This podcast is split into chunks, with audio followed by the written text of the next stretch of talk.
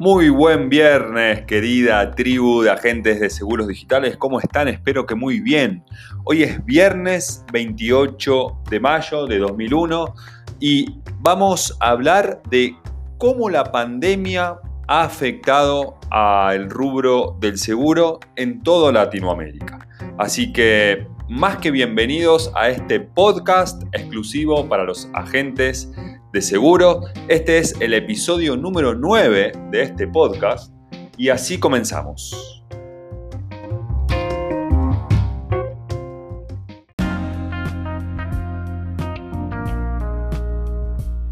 Muy pero muy buenas tardes queridos colegas, amigos, ¿Cómo están hoy? Espero que muy bien. Feliz viernes. Feliz viernes para todos y para todas. ¿Qué vamos a hablar hoy en este podcast? Bueno, vamos a hablar un poquito de cómo la pandemia, cómo el aislamiento ha afectado nuestra labor, nuestra profesión y el desarrollo tradicional, digamos, de alguna forma, de nuestra actividad en el ámbito asegurador, ¿sí? para nosotros los agentes de seguro. Así que bueno, aquí estuve buscando, investigando algunos numeritos en Latinoamérica y fíjense qué datos interesantes. En Uruguay, en Uruguay, a causa de la pandemia, han cerrado aproximadamente unas 7.000 empresas. Em, empresas en general, ¿sí? estoy hablando de empresas en total, de cualquier sector. Pero fíjense estos números y después vamos a ver cómo, cómo afectó esto el, eh, el ámbito asegurador. En Uruguay cerraron unas 7.000 empresas a causa de la pandemia. En la República Argentina, 22.000 empresas aproximadamente han cerrado a causa de la pandemia. En Perú, 45.000 empresas. En Colombia, 509.000 empresas. Fíjense el número en Colombia, tremendo. Y qué dato curioso este. En México, un millón de, más de un millón de empresas han cerrado a causa de la pandemia. ¿Qué quiero mostrar con esto? ¿Cómo, cómo, cómo grave fue ¿sí? Eh, para, para, para, todo el ámbito empresarial de Latinoamérica y del mundo al final? Pero bueno, vamos a centrarnos un poco en, en Latinoamérica. ¿Cómo fue de grave esta situación de la pandemia? ¿no? Es, es increíble cómo ha afectado a la economía y a la industria y a la empresa eh, y a las empresas en, toda Latinoamérica. Ahora bien, vamos a ver un poco qué pasó con el tema del seguro, del rubro del seguro, de, la industria aseguradora y principalmente con nosotros, los agentes, los agentes de seguros. En el día de hoy, o mejor dicho, en el día de ayer, eh, tuve una, una capacitación eh, nosotros los agentes de seguros de Argentina o productores de seguros, como le decimos en Argentina, eh, tenemos que cumplir con ciertas horas de capacitación obligatoria que nos exige la Superintendencia de Seguros de la Nación. Y bueno, eh, ayer fue una de esas capacitaciones, por suerte ya son a distancia y son digitales, así que bueno, eso para mí es muy bueno, es un, es un gran paso.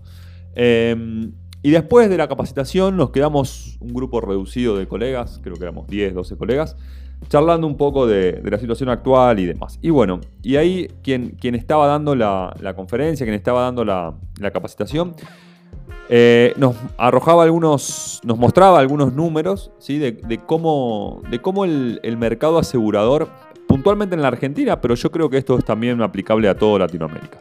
Em, cómo, el mercado asegurador había crecido desde el punto de vista de las pólizas de vida y desde el punto de vista de las pólizas de salud.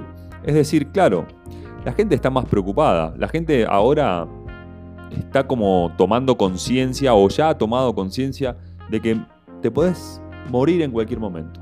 Y eso ha llevado a que obviamente contraten contraten pólizas de seguro para cubrir justamente esto, ¿no? el, tema de, la continuidad económica, la seguridad financiera de la familia en caso de, que suceda el, siniestro. ¿sí? Entonces, eh, en líneas generales nos, nos ha favorecido, nos ha favorecido. Y más que nada, más que nada en, el rubro o en la rama vida, vida y salud, fue realmente muy positivo para el mercado asegurador y para los agentes de seguro. Como también lo fue, como también lo fue otro tipo de ramas. Por ejemplo, ¿qué pasó cuando nosotros empezamos, o mejor dicho, cuando, cuando vino esta pandemia, cuando vino el aislamiento, que nosotros lo veíamos lejos, era un tema de China, era un tema que pasaba en China y acá no pasaba nada. Pero después vimos que ya el problema era un poco más cercano o un poco más directo y ya estaba en Europa. Dijimos, bueno, eso es un tema de Europa, ¿no? Acá no, no va a llegar. Pero vino una persona portando el virus, ¿sí? Y finalmente trajo el virus a, Latinoamérica. Y al cabo de unas. Después de estar viendo las noticias que eh, España estaba cerrado, que Italia estaba muy complicado y demás, a la semana o a las dos semanas, no recuerdo exactamente, porque ya hace un año de esto, nos encontramos todos en aislamiento completo, fase 1. Bueno, Argentina ahora volvió a fase, casi a fase 1 otra vez, lo cual me parece una cosa totalmente loca. Al final parece que cuanto más, que cuanto más eh, cierran, cuanto más restricciones hay, la gente más se contagia. ¿no? Me parece increíble eso, pero bueno. Em, no quiero profundizar en ese tema porque no es un tema de, que, no es el tema del que les vengo a hablar. Entonces, eh, nos encontramos con esta situación de no poder de no poder trabajar de la manera que lo veníamos haciendo, de no, poner, de no poder abrir nuestras oficinas, de no, de no poder atender a nuestros clientes de manera presencial. Pero también fue muy positivo eso. También fue muy positivo porque aprendimos. Nos obligaron, nos obligaron a aprender a trabajar de manera remota, aprender a trabajar de manera digital. Ante esto yo vi que los colegas se encontraron en una situación un poco complicada, una situación extraña, porque claro, nunca había pasado por esto. Y hasta ese momento la digitalización y trabajar como un agente digital, como un agente de seguros digital, era algo extraño, algo que solamente muy pocas personas hacíamos. ¿sí? Me incluyo porque hace cuatro años aproximadamente que soy un agente de seguros 100% digital, 20 que trabajo en el 20 años que trabajo en el ámbito del seguro, unos aproximadamente unos 10 años que soy agente de seguros y 4 años que soy agente de seguros digital. Por eso para mí, cuando se vino todo esto, yo seguí mi, mi, trabajo, mi labor, mi profesión de manera totalmente normal y como lo venía haciendo ya hacía, no sé, tres años atrás. Al ver al ver esta preocupación, este problema en, los agentes de seguro, ahí fue cuando yo decido empezar a compartir toda esta experiencia y esta información que hoy por hoy tengo, ¿sí? y empezar también a capacitarme más todavía para poder transmitir un conocimiento, para poder transmitir información un poco más certera, un poco más eh, acorde a, la digitalización y un poco más acorde a la realidad que estamos viviendo. Bien. Entonces, ¿qué pasó? Nos obligaron, nos obligaron a, trabajar de manera remota. Y los colegas se encontraron ahí con una situación totalmente desconocida, una situación que hasta el día, hasta ese día parecía imposible y parecía totalmente extraña, pero no les quedó otra que hacerlo. No les quedó otra que transformarse de un día para el otro digitalmente y empezar a, atender a, los clientes de manera digital a través de Zoom, manejar un poco más el mail, manejar un poco más las redes sociales, empezar a utilizar el WhatsApp ya de manera prácticamente eh, constante, ¿sí? no, ya, ya, dejó de ser una herramienta de comunicación esporádica, ¿sí? no, se convirtió en la herramienta de comunicación hoy por hoy. Entonces, aprendimos muchas cosas. Y eso, eso yo lo veo como una gran ventaja. ¿Por qué lo veo como una gran ventaja? Y por qué es, de hecho, es una ventaja para todos los agentes de seguro. Porque tarde o temprano nos vamos a tener que digitalizar. Querramos o no querramos, lo vamos a tener que hacer. Básicamente, el mundo el mercado nos va a pedir que nos digitalicemos. El mercado nos va primero nos va a pedir que nos digitalicemos. Y con el tiempo nos va a exigir que nos digitalicemos. Y como digo siempre, aquel o aquella colega que no se digitalice, lamentablemente en un momento va a desaparecer del mercado. Va a desaparecer del mercado como ha pasado con estas empresas que les acabo de, mostrar los números, que han desaparecido, que han quebrado, que han fundido por no digitalizarse o por no estar preparadas para la digitalización. Bien. Porque una cosa es ya tener un plan de digitalización y otra cosa ya es tenerlo en marcha.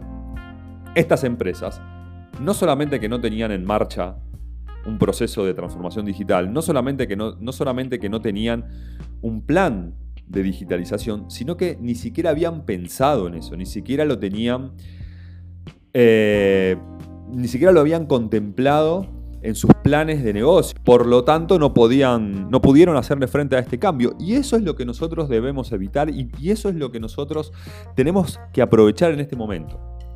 Que el sistema que la pandemia, que el aislamiento nos está obligando de alguna manera, que el mercado nos está pidiendo o nos está obligando, porque básicamente es eso, no tenemos, hoy, como les dije antes, hoy por hoy en Argentina no hay otra forma de trabajar que no sea de manera remota, de manera digital.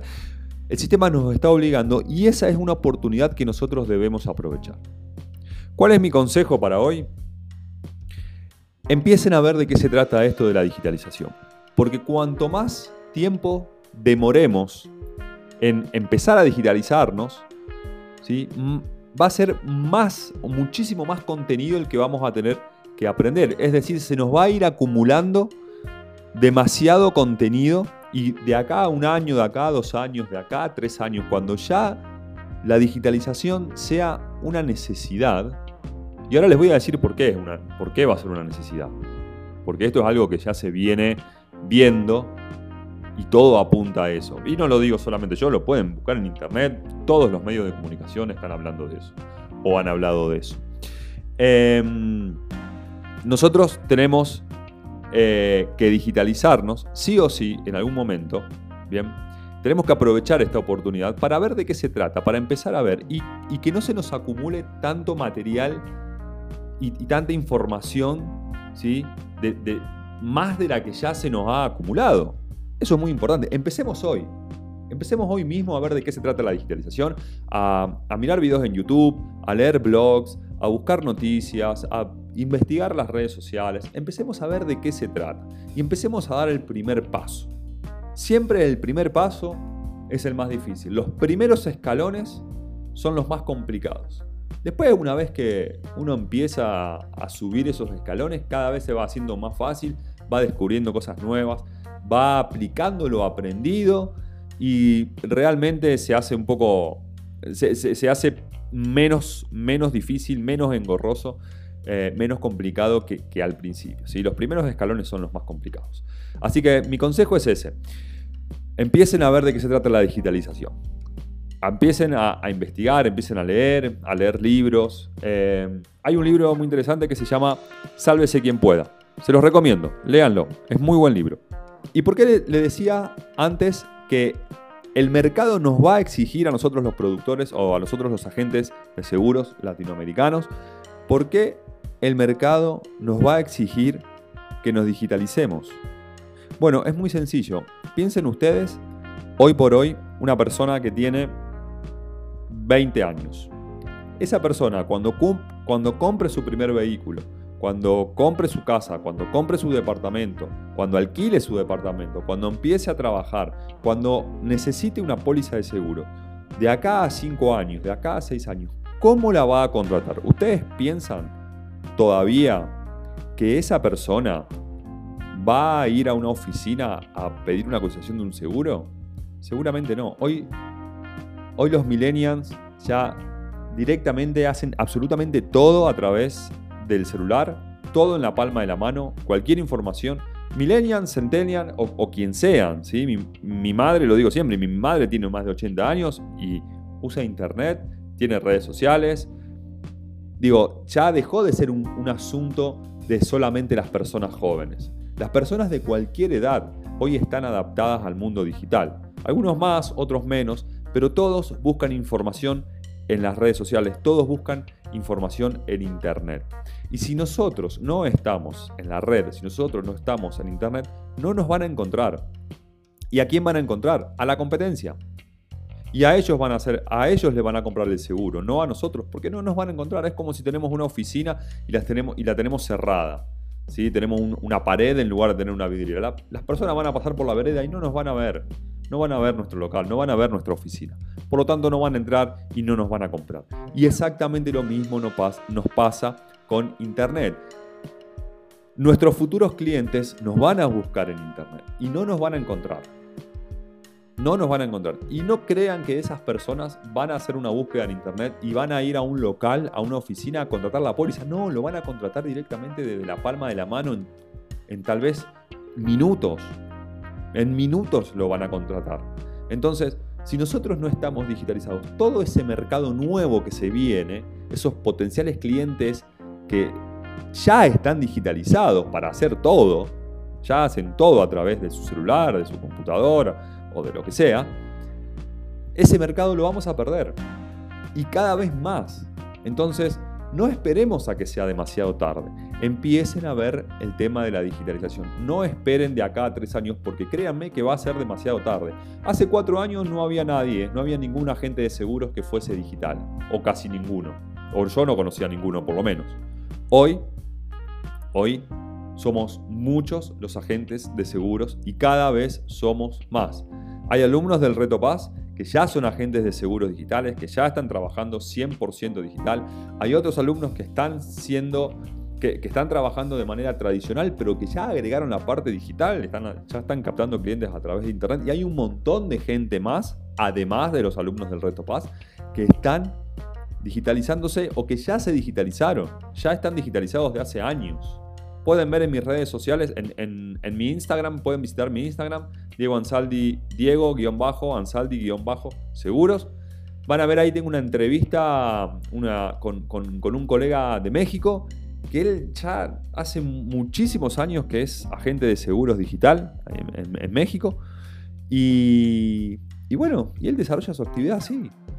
Él desarrolla su actividad así y como él, como yo y como muchos otros, hay muchísimos agentes de seguros que ya son digitales, están captando pólizas, están, están eh, captando clientes a través de Internet, a través de la página web, a través de las redes sociales, a través de Facebook, de Instagram, de WhatsApp, de YouTube, de lo que sea, de todas las redes sociales, de todas las herramientas que hoy por hoy nos da Internet tenemos que utilizar todas.